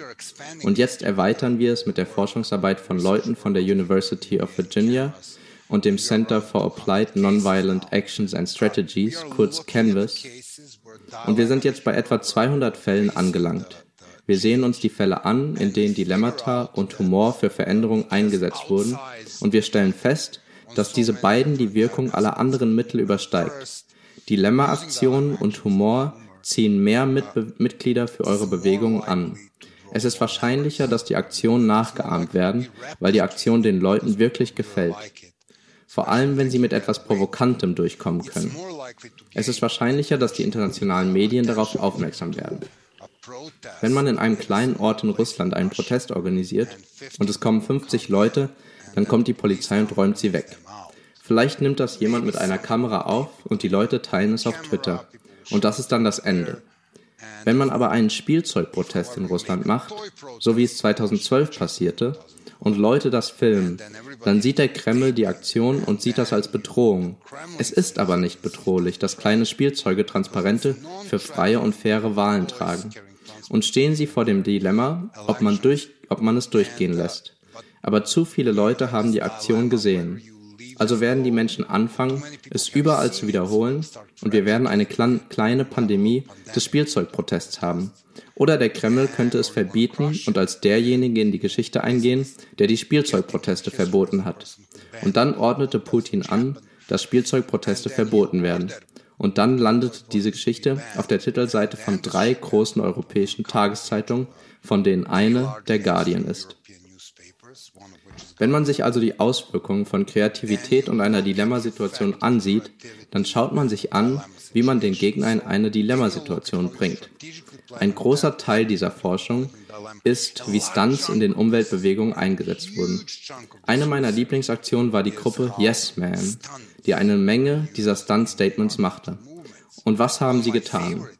Es gab diesen großen Skandal bei Volkswagen, wo sie über die Emissionen gelogen haben und sich nicht wirklich entschuldigen wollten und klare Ansagen machen, was zum Teufel sie tun würden, ob sie die Autos zurückziehen oder ob sie den Leuten das Geld zurückgeben. All das ist ein paar Jahre her. Und jetzt kommt dieses kleine Kollektiv aus New York, das von einem Freund von mir geleitet wird. Ein erstaunlicher Typ. Und sie verschickten eine gefälschte Pressemitteilung von Volkswagen. Hier sind also die Yes Men, aber sie sehen aus wie Volkswagen. Und sie schicken eine Pressemitteilung von einer Volkswagen-E-Mail-Adresse, in der sie sagen, wie sehr Volkswagen über diese Krise besorgt ist und wie sehr sich die Führung von Volkswagen für diese Krise entschuldigt. Und nun, wenn Sie ein Chef von Volkswagen sind und diese Sache in den Medien sehen, diese Sache, die Sie nie verschickt, nie unterschrieben haben, aber nicht leugnen können, was zum Teufel werden Sie tun? A. Sie können sagen, oh, das ist eine Fälschung. In Wirklichkeit entschuldigen wir uns nicht. Oder sie können sich entschuldigen. Und dieser kleinen Gruppe von kreativen Scherzkeksen den Sieg überlassen. Hier geht es also um den Einsatz von Dilemma und Humor. Es geht nicht darum, sich über den Gegner lustig zu machen. Sich über den Gegner lustig zu machen ist nur ein Teil davon. Aber es geht darum, den Gegner strategisch in ein Dilemma zu bringen. Wenn er reagiert, sieht er dumm aus. Wenn er nicht reagiert, sieht er schwach aus. Das ist also ein wirklich interessanter Aspekt. Und noch einmal, Pranksters vs. Autocrats. Wenn ihr Englisch sprecht, kann man das Buch kostenlos bei Amazon herunterladen. Es enthält all diese Anekdoten und Geschichten darüber, wie Laughtivism und Dilemma-Aktionen eingesetzt wurden. Es enthält 40 verschiedene Fälle, von denen sechs oder sieben mit Umweltaktivismus zu tun haben. Und es gibt eine wachsende Zahl von Fällen, in denen wir untersuchen, wie diese Stunts im Umweltkampf eingesetzt werden. And it has 40 different cases, and six or seven of them are related to environment. Mm-hmm. And there is a growing cluster we are looking at, at how the stunts are used in, in, uh, in environmental struggle. Das klingt ja total äh, spannend und auch vielversprechend. Ich könnte mir vorstellen, dass sich jetzt viele Hörerinnen und Hörer vielleicht auch fragen, wie man denn so eine Dilemma-Action eigentlich entwirft oder designt. Also das Beispiel mit der Pressemitteilung leuchtet mir total ein und ich kann mir auch vorstellen, wie es funktioniert. Aber wie findet man denn so eine Situation? Ihr solltet euch etwa 40 Minuten Zeit nehmen, um das Buch zu lesen, denn es enthält einen detaillierten Plan, wie man eine Dilemma-Aktion entwerfen kann. Eigentlich fängt man nicht damit an, eine Dilemma-Aktion zu entwerfen, sondern man schaut sich etwas in der Welt der Dilemma-Aktion an, was man eine weit verbreitete Überzeugung nennt. Eine weit verbreitete Überzeugung ist zum Beispiel, dass Menschen sich frei in der Öffentlichkeit versammeln können. Aber das Gesetz in Belarus hindert sie daran, sich in der Öffentlichkeit zu versammeln. Mehr als fünf von ihnen werden als politische Versammlungen betrachtet und müssen bei der Polizei angezeigt werden. Dann bringen die Menschen in Belarus sechs, sieben, acht, neun, also etwas mehr als fünf Personen, auf den zentralen Platz von Belarus und sie tun etwas Lächerliches. Zum Beispiel gehen sie herum und lesen die belarussische Verfassung vor. Das ist also der Rahmen einer Dilemma-Aktion, der mit einer weit verbreiteten Überzeugung beginnt. Und dann entwirft man die Aktion. Leute, die kommen, um Tauben zu füttern, oder Leute, die kommen, um die Verfassung zu lesen. Aber sechs Leute, nicht fünf. Dann bringt man den Gegner in ein Dilemma. Entweder er lässt zu, dass man das Verbot der Fünf-Personen-Versammlung bricht, dann erscheint er schwach, oder er verhaftet die Leute, weil sie die Verfassung des Staates laut lesen, und dann sieht er aus wie ein Idiot. Aber wenn man eine Aktion designt, beginnt man mit einer weit verbreiteten Überzeugung und nicht mit der Handlung. Schaut euch an, was die Leute bewegt, was sie für normal halten und wo die größte Lücke zwischen dem, was sie für normal halten, und dem, was die Regierung tut, ist. Schaut euch diese Art von Überzeugung oder Glaubenssätze an. Manchmal ist es, ist es etwas, das aus dem Verstand kommt und manchmal aus dem Bauch. Zum Beispiel, Überall auf der Welt sollten Männer und Frauen Auto fahren. Überall auf der Welt, wenn eine Frau ein Auto hat, kann sie ihre Kinder zur Schule fahren. Außer in Saudi-Arabien. Deshalb brauchen wir eine Kampagne, die Frauen in Saudi-Arabien beibringt, wie man Auto fährt. Denn das ist dort verboten. Man schaut sich also an, was die weit verbreitete Überzeugung ist, selbst in einer sehr repressiven Gesellschaft. Und dann entwirft man eine Aktion, die in diese große Lücke zwischen der Politik und dem, was die Menschen wirklich als normal ansehen, geht. Der Grund, warum eine gut durchdachte Dilemma-Aktion oder die Dilemma-Aktion von Yes Man, also die gefälschte Pressemitteilung, funktioniert, ist, dass die Leute denken, wenn ein Unternehmen Scheiße baut, sollte es sich entschuldigen und den Leuten ihr Geld zurückgeben. Aus diesem Grund funktioniert die Taktik. Die Taktik funktioniert nicht, weil sie brillant konzipiert ist, sondern weil die Yes-Men verstehen, dass dies etwas ist, das sie in Angriff nehmen sollten und weil das eine weit verbreitete Überzeugung ist. Wann immer man also eine gut konzipierte Dilemma-Aktion sieht, beginnt sie mit Leuten, die sie entwerfen, indem sie zuerst verstehen, was die weit verbreitete Überzeugung ist. Zum Beispiel, die Menschen sollten das Recht haben, in Russland zu protestieren. Wenn die Menschen in Russland nicht protestieren können, werden wir die Spielzeuge bringen. Keine Polizei der Welt wird Spielzeug verhaften. Das ist eine weit verbreitete Überzeugung. Es ist gesunder Menschenverstand. Und sie tun es, weil sie wissen, dass Putin kommen wird, um die Spielzeuge zu verhaften. Er hat vor ein paar Monaten sogar einen verdammten Schneemann verhaftet. Diese Dilemma-Actions nutzen also irgendwie die Absurdität der Realität aus, oder? Sie nutzen die Erwartungen der Menschen, dass es zum Beispiel völlig normal sein sollte, die Verfassung in der Öffentlichkeit zu lesen. Aber weil es sollte absolut normal sein, sich zunächst einmal öffentlich zu versammeln.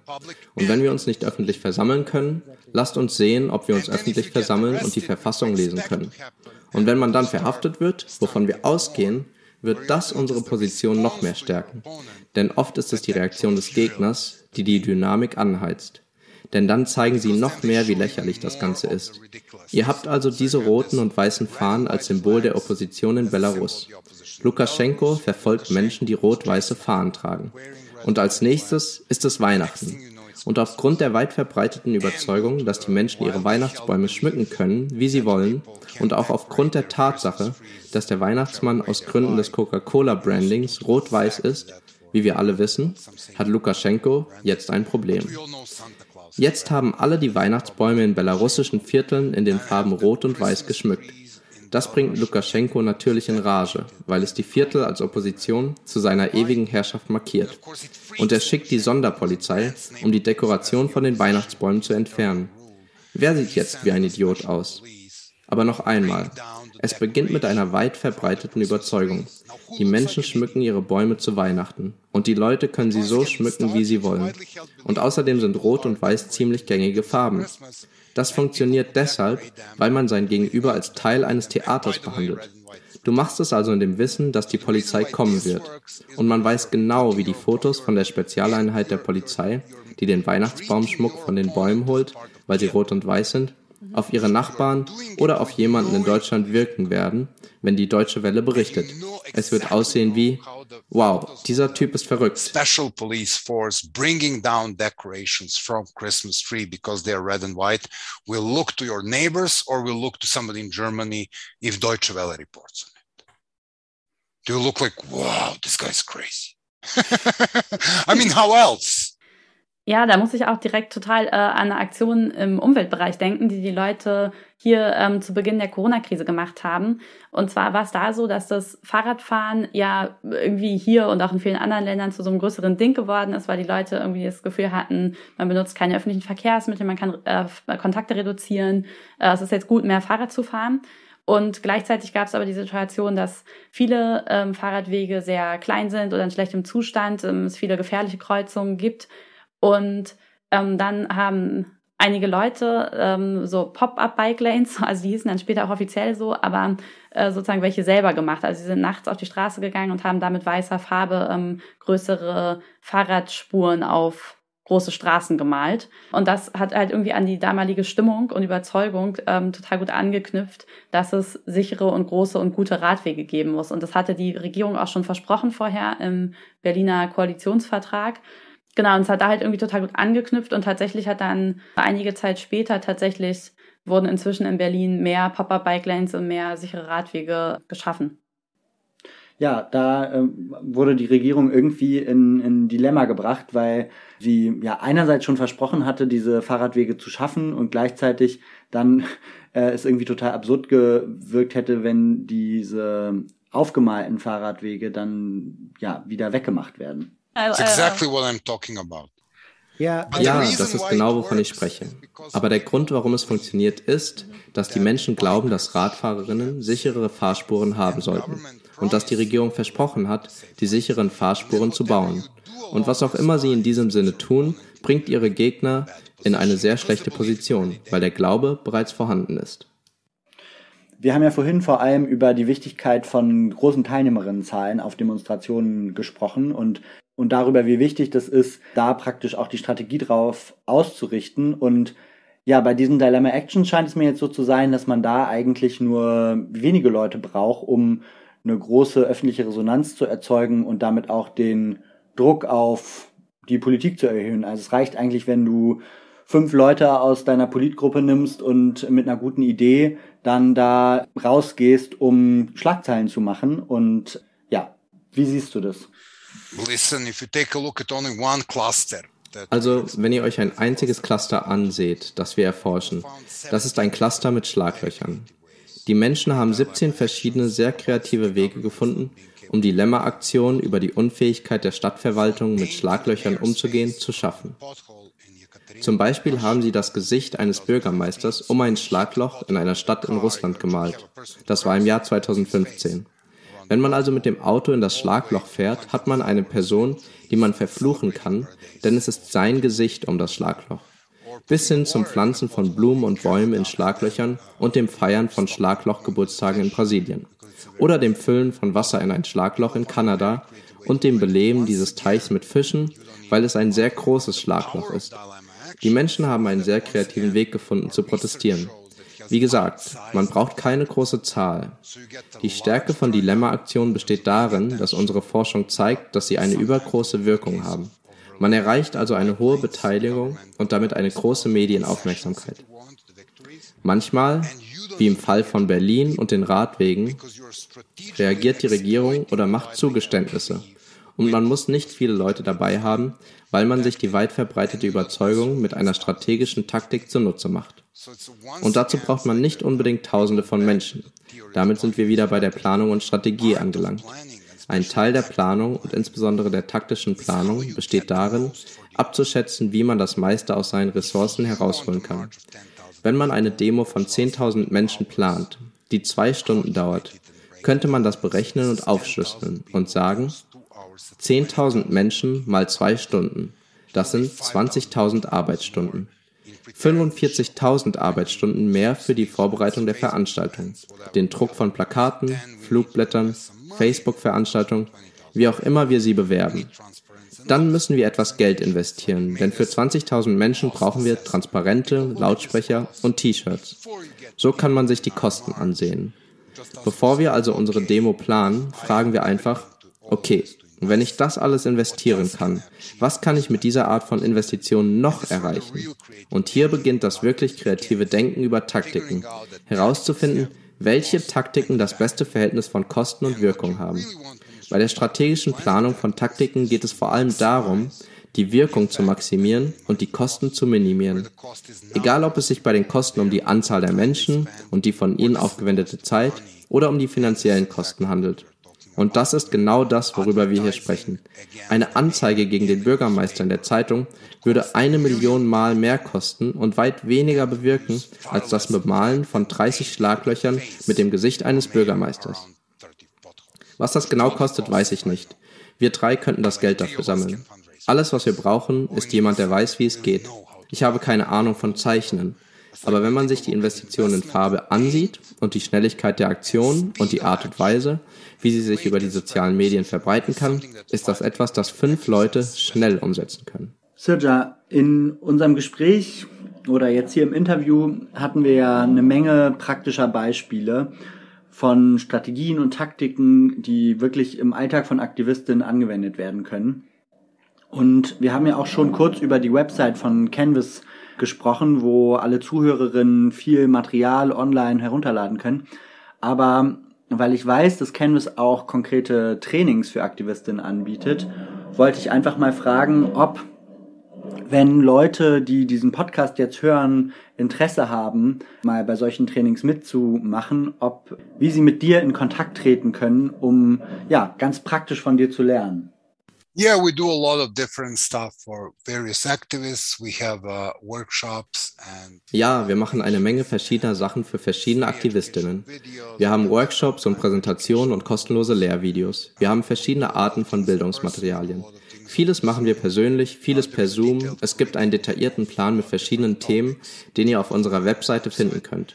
Am besten nehmt ihr über die Website Kontakt mit uns auf. Es gibt eine spezielle Seite, auf der ihr eine Anfrage schreiben könnt. Grundsätzlich arbeiten wir viel mit verschiedenen Gruppen zusammen. Da wir sehr klein sind, sind unsere Ressourcen zeitlich begrenzt. Aber zögert nicht, uns zu kontaktieren, wenn ihr glaubt, dass wir helfen können. Uh, super, vielen Dank. Es war super spannend, mit dir zu sprechen und ich habe viel gelernt und glaube, wahrscheinlich geht es vielen Zuhörern auch ähnlich. Ja, vielen Dank für das interessante Gespräch, Serja, und auch vielen Dank äh, für das Teilen von allen deinen Erkenntnissen. Thank you. Keep up the good work. And sorry if I sound like I'm criticizing it. Ich danke euch. Macht weiter so und entschuldigt bitte, wenn es so klingt, als würde ich eure Arbeit kritisieren. Ich habe eher versucht zu helfen. Und da ich viel Zeit damit verbringe, mit Menschen zu arbeiten, habe ich gelernt, dass es sich manchmal unangenehm anfühlen kann, wenn man den Leuten sagt, wo Fehler liegen, aber dass es tatsächlich sehr oft der nützlichste Teil des Gesprächs ist. Es tut mir also leid, wenn ich kritisch geklungen habe. Um es noch einmal zu betonen, ich bewundere sehr, was die Umweltbewegung und insbesondere die Umweltbewegung in Deutschland tut. Versteht mich also bitte nicht falsch.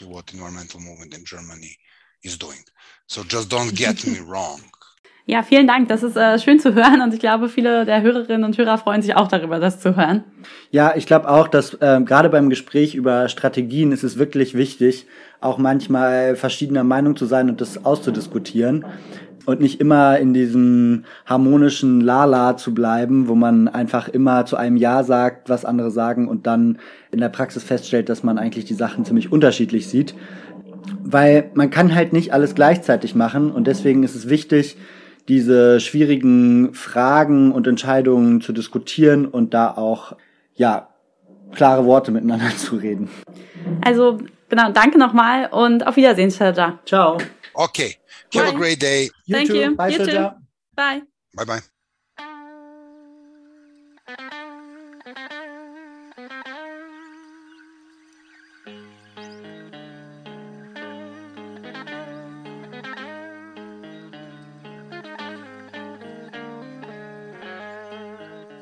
Da sind wir wieder nach dem Gespräch und wollen nochmal ein bisschen die losen Enden einsammeln, besprechen, was uns aufgefallen ist, vielleicht auch, wo wir Sachen ein bisschen anders sehen im deutschen Kontext. Valentin, was ist denn bei dir besonders hängen geblieben?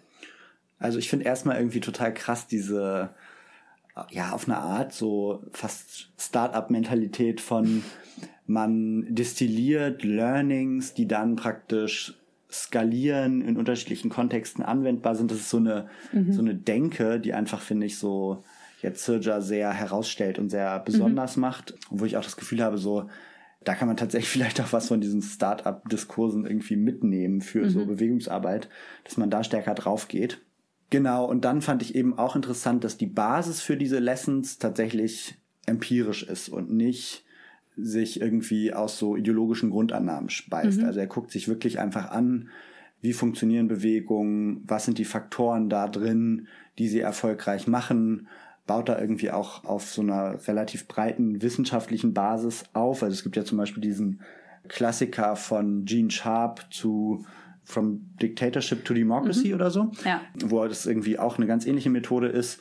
Und das greift er irgendwie auf und macht das nochmal anschlussfähiger für Practitioners, also Aktivistinnen mhm.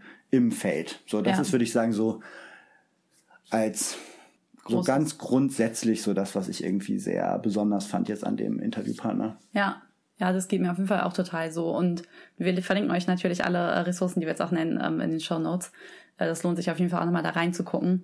Und ich mag auch diesen Ansatz halt total, sich einfach diese ganzen Cases anzugucken und dann halt zu gucken, was ist in denen gemeinsam und auch zu sehen, was ist halt unterschiedlich, was funktioniert wo, wie und genau da halt so eine Art sehr praktische Wissenschaft irgendwie auch draus zu machen, die dann aber auch total anwendungsbezogen ist und wo mhm. man dann auch wieder auf die ganzen einzelnen Fälle aber gucken kann. Aber ich mhm. fand es zum Beispiel auch total cool. Ich finde, man fragt sich ja ganz oft auch, okay, alle wollen lustige Aktionen machen, aber wie macht man eigentlich lustige Aktionen? Das ist halt, wenn man viele Fälle anguckt, auch möglich ist, für sowas so eine Art Anleitung zu schreiben. Mhm. Ähm, und das fand ich irgendwie ziemlich cool.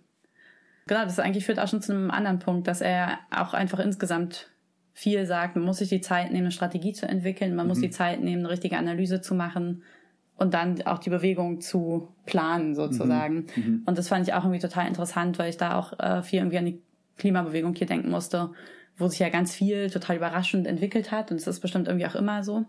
Aber wo es ab einem bestimmten Punkt, nämlich sozusagen ab dem größten Punkt, würde ich sagen, eigentlich keinen richtigen Plan mehr gab. Mhm. Wie man irgendwie auch damit umgeht, dass dann eine Bewegung vielleicht wieder kleiner wird oder sich institutionalisiert oder eine Protestform nicht mehr funktioniert und so. Und da fand ich das echt, was er gesagt hat, super schlau. Sowohl sozusagen diesen ganzen Zyklus einmal zu überdenken, als auch bei den einzelnen Protestformen immer nochmal zu gucken, ist das eigentlich gerade wirklich die effektivste Protestform für mein Ziel? Mhm, mhm.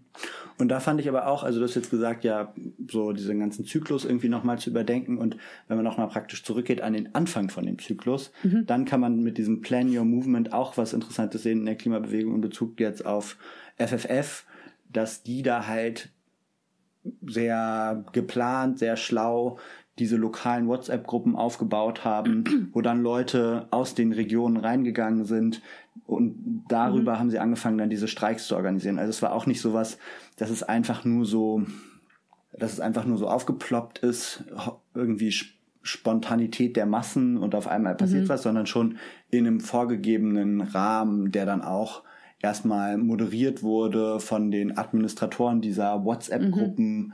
ähm, um irgendwie dem Ganzen eine Richtung zu geben und so. Und da sieht man so, okay, das hat zum Beispiel richtig gut funktioniert da ja. in der Klimabewegung Stimmt. und ist auf jeden Fall auch ein Aspekt von dieser ersten Lesson, mhm. Plan Your Movement. Mhm. Ja. Aber wenn man, vielleicht kann man jetzt auch nochmal sagen, also das, was äh, Bewegung ja heute auch stark auszeichnet, vor allem, da hat Sergio ja zum Beispiel auch BLM genannt, ist so diese sehr starke Fokussierung auf äh, oder so die sehr starke Mobilisierung über die sozialen Medien. Mhm. Und da hat er ja gesagt, mhm. das ist auch ein Stück weit eine Gefahr für dieses, mhm. diese Planungsprozesse. Mhm. Ja, weil die ja einfach sehr, es läuft ja sehr dezentral und es zieht irgendwie auch viel Energie sozusagen aus diesem Planungsprozess und vielleicht auch aus der Organisation. Ne? Ja, oder es ist halt einfach, es geht viral, es geht viral hoch mhm. und dann sind auf einmal schon so viele Leute Teil von der Bewegung, mhm. dass es dann super schwer ist, im Nachhinein da eine Struktur reinzubringen, mhm. die Planung zum Beispiel überhaupt ermöglicht. Ja. Da hat er gesagt, so, es gibt spontane Bewegungen und es gibt erfolgreiche Bewegungen. Das fand ich irgendwie auch ja. mal irgendwie ganz nicer Take. Ja, das stimmt. Finde ich auch total interessant. Obwohl man dann ja zum Beispiel auch sagen kann, dass Black Lives Matter in den USA zum Beispiel, die haben dann ja auch lokale Chapter gebildet und gegründet und sozusagen in denen angefangen, wieder an lokalen Sachen oder an lokalen Problemen zu arbeiten und sind dann irgendwie auch wieder direkt in die Aktion gekommen. Das fand ich auch ein cooles einen coolen Satz von ihm, dass er meinte, ja, die deutsche Umweltbewegung denkt immer an Awareness Raising, aber mhm. es geht darum, dass die Leute konkrete handeln, also konkret handeln können. Mhm. Call, to, Call to Action. Genau, klar, also klar ein Call to Action gibt. Das fand ich irgendwie auch irgendwie sehr einleuchtend, weil das möchte man ja. Man möchte dieses Gefühl von Selbstwirksamkeit irgendwie auch da drin und dafür muss man halt handeln und nicht nur drüber reden. Mhm. Ja, vielleicht, wenn wir aber so bei den Bewegungen sind, wir haben ja irgendwie über zwei Sachen geredet. Wir haben einmal über diese großen Demos geredet, wo er immer gesagt hat, so, es geht um die großen Zahlen und die vielen Leute. Und dann haben wir am Ende aber auch noch relativ viel über diese small scale effektiven Prank-Aktionen oder das Love-Tivism nennt er das ja, ähm, gesprochen. Und da irgendwie bleibt noch so ein bisschen die Frage, wie ist das Verhältnis dazwischen? Mhm, mh.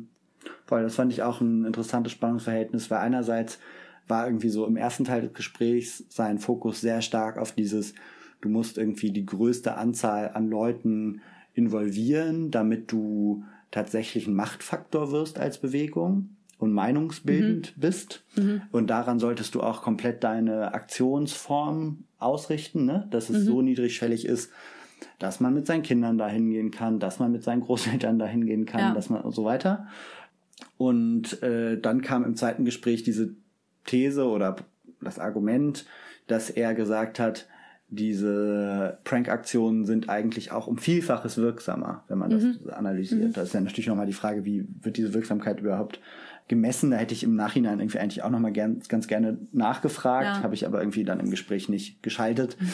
Aber also ob das da einfach darum geht, so wie oft kommt das in die Presse oder ist es, mhm. kann man auch irgendwie den Impact messen? Das ist ja total schwierig in so Politikbereichen.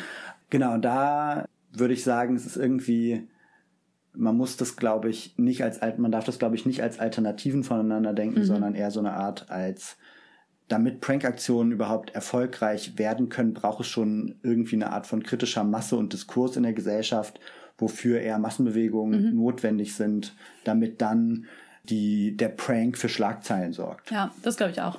Das ist sozusagen auch bei diesem Beispiel, was wir hatten im Gespräch mit den Bike Lanes, da sozusagen braucht es ja vorher den Fahrradentscheid in Berlin, sozusagen das Versprechen von der Regierung, dass sie mehr Fahrradwege bauen, dass sie dann ein wenig eingehalten haben mhm. und dann sozusagen auf der Basis konnte dann halt eine kleine Aktion auch irgendwie wirksam sein. Ja. Ja. Und halt auch mehrere kleine Aktionen. Andererseits, das war jetzt auch nicht die einzige. So ja nicht nur einmal gemacht, sondern bestimmt drei, vier, fünf Mal mhm. ähm, in der Zeit an verschiedenen Orten in Berlin. Mhm. Ja. Und da hat man aber irgendwie auch nochmal so mitgenommen, das fand ich ganz interessant. In Berlin waren wir da beide ja auch dran beteiligt an diesen Aktionen. Und da hat man irgendwie nochmal so ein Stück weit jetzt, habe ich auf jeden Fall auch nochmal was mitgenommen für weitere Aktionsplanung mhm. jetzt in dem Gespräch mit Serja, dass man es noch stärker als Prank wirklich aufziehen könnte, indem mhm. man irgendwie nochmal stärker eine Aktion macht, die vorgibt, die Regierung zu sein. Die Regierung zu sein, ja. wo man mhm. vielleicht nicht irgendwie nachts irgendwas, irgendwie die Fahrradwege auf die mhm. Straße malt in so einer Nacht- und Nebelaktion, sondern vielleicht viel angekündigter in äh, mit vielleicht sogar irgendwelchen Westen oder so als so eine Art Kunstaktion, mhm. wo man dadurch nochmal dieses Dilemma mhm. verstärkt. Und mhm. da glaube ich, da ist noch so ein bisschen, da sehe ich jetzt für meinen eigenen Aktivismus irgendwie noch so ein bisschen mehr so Potenzial. Ja. Und werde auf jeden Fall auch dieses Büchlein mir nochmal genauer angucken ja. mit, den, an, mit der Anleitung, wie man diese Dilemma-Actions designt. Ja, ja. Genau, dann ist, glaube ich, noch ein, ein weiterer Punkt, über äh, den wir jetzt auch kurz äh, zwischendurch schon gesprochen haben, dieses, dass äh, Serja ja dieses äh, Think Global, Act Local nochmal so sehr stark gemacht hat. Und das irgendwie ziemlich interessant war, mhm. weil das ja was ist, was irgendwie die deutsche Klimabewegung auch total prägt, sozusagen mhm. den Klimawandel als globales Problem zu begreifen und dann lokal zu handeln. Und das aber, zumindest die Analyse, die mich auch so ganz stark prägt, immer ist zu sagen, okay, Act Local heißt hier Emissionen reduzieren. Mhm. Ganz konkret. Und das, er hatte da ja irgendwie so einen sehr starken Blick äh, eher zu sagen, nee, eine starke Kritik, die, ne? auch eine starke Kritik dran voll, eher zu sagen, nee, guckt euch die Supply Chains an und sozusagen Deutschland finanziert halt Umweltzerstörung mhm. überall auf der Welt. Zum Beispiel auch in Serbien. So, ja, genau. Oder beziehungsweise deutsche Banken und sozusagen geht an die ran. Und das gab es ja auch schon mal kurz, zum Beispiel mit äh, Siemens, als Siemens da die Teile für die Adani-Minen in Australien ähm, geliefert hat, mhm. ähm, wo es dann ja auch ähm, Fridays for Future Proteste gegen Siemens gab, die ja tatsächlich auch ziemlich hohe Wellen geschlagen haben. Ja. Ähm, genau, und da meinte er aber ja, das könnte man, kann man sowohl halt auf die Konzerne zuschneiden, als auch aber auch auf die Regierung. Also dass man halt auch natürlich sich politisch mit Leuten äh, solidarisch erklären kann, die halt dann von einem anderen europäischen Regime sozusagen unter Druck gesetzt werden, wo man ja auch nochmal sagen könnte, okay, mit einer jetzt grünen Außenministerin äh, sozusagen könnte man da auch nochmal anders, die auch gesagt hat, dass feministische und äh, grüne Außenpolitik irgendwie ihr Thema sind. Whatever that means. Whatever that means, aber vielleicht mein, vielleicht wird es genau das heißen. Mhm. Dann sozusagen auch politisch irgendwie sich einzusetzen.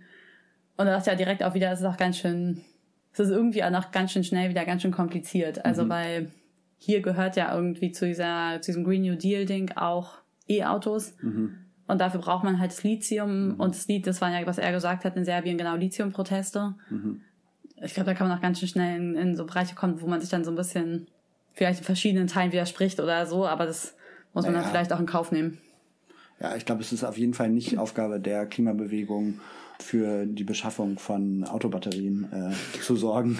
Also ich meine, auch bei der Verkehrswende ist es so pragmatisch gesehen, klar braucht es eine Umstellung von Verbrenner auf E, aber das Ziel der Bewegung ist natürlich ganz klar zu sagen, es braucht weniger Autos. Ja, voll.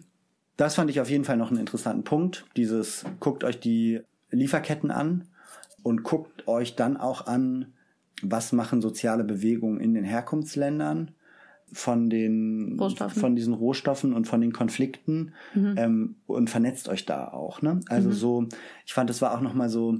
Ich hatte oft den Eindruck, wenn es gibt ja immer mal wieder so so Soli-Demos in mhm. Deutschland für Dinge, die irgendwo anders passieren. Mhm.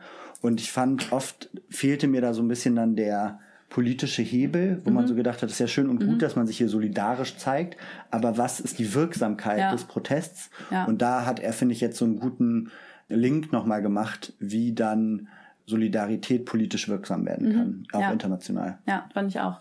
Und das fand ich auch nochmal interessant, da meinte er ja auch so, okay, macht es halt nicht mit irgendwelchen Sachen, die total weit weg sind und wo man halt keinen Einfluss drauf hat, sondern man soll gucken sozusagen, wo die deutschen Verquickungen da drin sind und sich da da sozusagen rangehen.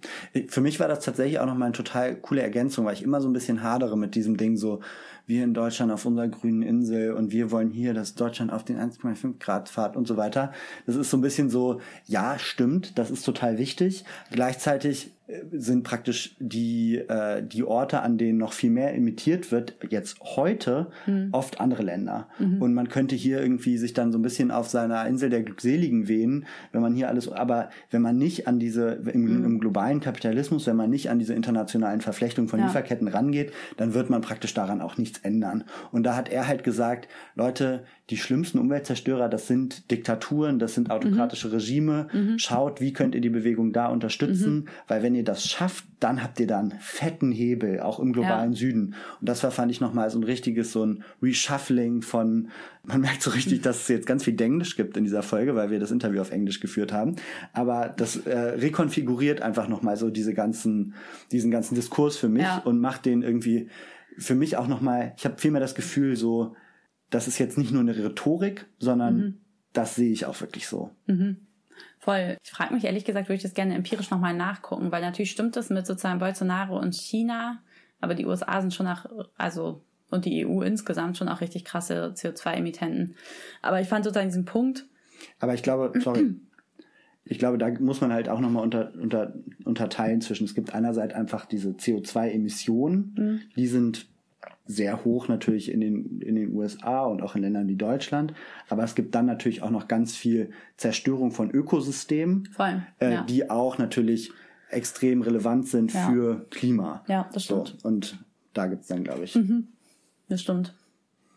da haben wir bei ihm auch ein bisschen gemerkt, dass er eher Demokratieaktivist ist und auf jeden Fall, glaube ich, so aus der Sicht so Umwelt- und Klimakämpfe sehr stark zusammengehen. Aber ja. Voll, aber ich meine auch so dieses Ding von damit praktisch westliche Industrienationen so viel emittieren können, braucht es halt am Ende auch erstmal überhaupt die fossilen äh, Rohstoffe, um die Fabriken am Laufen ja, zu halten. Wo kommen diese Rohstoffe größtenteils her? Da kommt man dann, hat man dann wieder den Link ja. in die Diktaturen so. Ja, das stimmt. Gerade was so Öl angeht. Und das fand ich auch einen richtig, richtig interessanten Link. Kurz dachte ich, ich muss Demokratieaktivistin werden, äh, weil ich das äh, auch irgendwie so interessant fand und das ja auch wieder so ein bisschen zurückbindet an, die, an diese Anfangsbeobachtung, ähm, die wir hatten, dass äh, einfach diese empirische Herangehensweise an das Thema irgendwie nochmal so ganz andere Blickwinkel ermöglicht. Und halt wirklich sozusagen diese Vernetzung von Demokratie und Klimaschutz, das ergibt ja irgendwie auch total Sinn, dass es halt mhm. sozusagen äh, in, da, wo viele Leute was zu sagen haben und sich viele Leute natürlich Gedanken um ihre Lebensgrundlagen am Ende machen, irgendwie auch schwerer ist, so krassen Extraktivismus zu betreiben. Fand ich aber auch spannend, weil in Deutschland man ja schon auch gerade in der Klimabewegung immer wieder eine ganz andere Sichtweise sieht. Ne? Also hier gibt es ja auch voll so diesen Diskurs von Demokratie ist ein Stück weit ein Problem für Klimapolitik, mhm. weil die viel mhm. langsamer mhm. ist, weil viel mehr mhm. irgendwelche Statusgruppen sagen, so wir wollen unsere Privilegien schützen und deswegen mhm. äh, weigern wir uns dagegen, mhm. dass was passiert. Und da fand ich es jetzt auch wirklich einfach super interessant, nochmal jemanden zu hören, der so eine Transition mhm. auch wirklich mitgemacht hat von einer Diktatur in eine Demokratie und jetzt irgendwie Leute auf der ganzen Welt berät dabei und der sagt so, ey Leute, no, ja. Demokratie ja. ist eher das, was uns was nützt. Ja, das stimmt. Obwohl ich da nochmal denken musste, so in Serbien haben ja in sozusagen der Serbi serbischen Demokratiebewegung haben ja die Kohlestreikenden am Ende, also die Kohlearbeitenden haben dann Minen bestreikt und das war einer sozusagen so der Schlüsselmomente, wo das System äh, gekippt ist. Und da dachte ich auch schon nochmal, ja, das sind halt einfach richtig, richtig mächtige Akteure. Mhm. Und die haben in Deutschland halt einfach in weiten Teilen gegen uns. Mhm. Das ist aber auch, äh, da hatten wir im Vorgespräch auch nochmal ein bisschen drüber geredet, äh, einfach ein super, jetzt, das ist jetzt eher so ein bisschen weniger anwendungsbezogener akademischer Punkt vielleicht.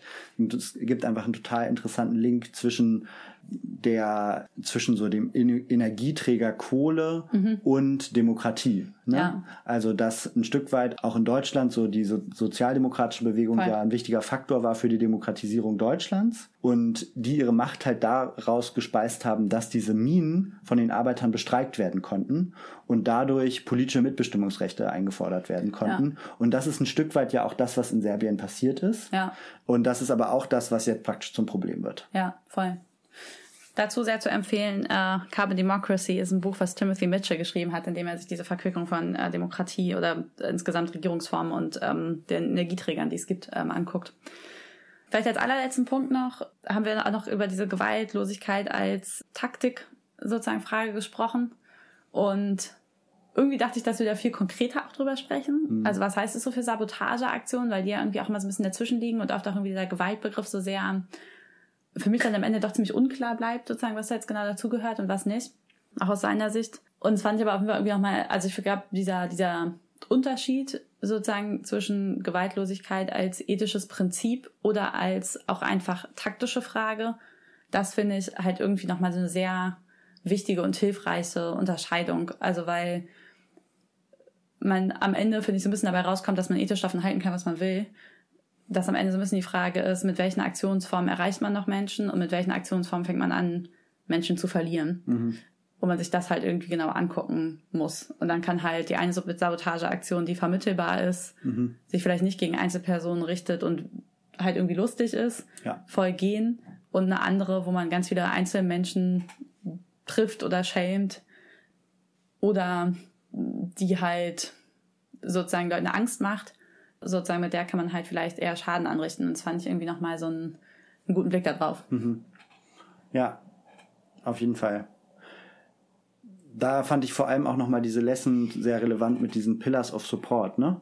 Dass man sagt, praktisch, es gibt so eine Art Gebäude der Macht, was auf unterschiedlichen mhm. Säulen steht und wenn man das praktisch sich aneignen will, verändern will, crushen will, dann muss man halt genau gucken, so was sind eigentlich die Pillars of Support ja. und äh, welche können wir praktisch in unsere Richtung ziehen. Ja. Ähm, und darauf muss dann letztendlich auch, müssen auch solche Aktionen dann abgestellt sein, dass man wirklich weiß, okay, wie, wo können wir denn damit irgendwie auch öffentliche Meinung beeinflussen? Mhm. Und was ich auch interessant fand, war, das hat er nicht so explizit gesagt, aber ich würde vermuten, wenn man jetzt nochmal mit ihm, wenn man nochmal nachfragen würde, würde das sehr stark in diese Richtung gehen, dass, dass man sagt, das muss halt relatable sein. Ja. So, also es muss anschlussfähig sein für relevante gesellschaftliche Gruppen dieser Aktionsform ja. und nicht einfach nur schwarzer Hoodie, irgendwas kaputt machen, fossile Infrastruktur ist böse, ciao. Ja, das ist jetzt auch ein bisschen Stereotyp. Okay, ja, naja, gut, also ich finde ein Stereotyp, was aber oft genug auch ja, zutrifft. Naja. In der aktuellen Diskussion, ich weiß nicht, aber auf jeden Fall, wie auch immer die Menschen angezogen sind, genau sozusagen diesen, diesen Blick auf die, die Leute sozusagen, die man erreichen will, halt zu haben in der Aktionsform ist, glaube ich, relevant. Okay. Ja, dann. Ich glaube, that's it. Ähm, wir hoffen, ich hoffe, es hat euch Spaß gemacht zuzuhören und ihr habt äh, hoffentlich auch viel gelernt und es war nicht zu dicht und viel. Ähm, wir verlinken euch alle Ressourcen. Ich glaube auch diese Demokratie-Workshops bei Surja sind bestimmt mega, diese Aktivismus-Workshops sind bestimmt mega interessant. Wenn man da die Möglichkeit hat, sich mal vielleicht als Gruppe sogar bei einem anzumelden, ist bestimmt richtig cool. Ja, vielen Dank fürs Zuhören und bis zum nächsten Mal. Bis zum nächsten Mal. Wenn es wieder heißt, was tun.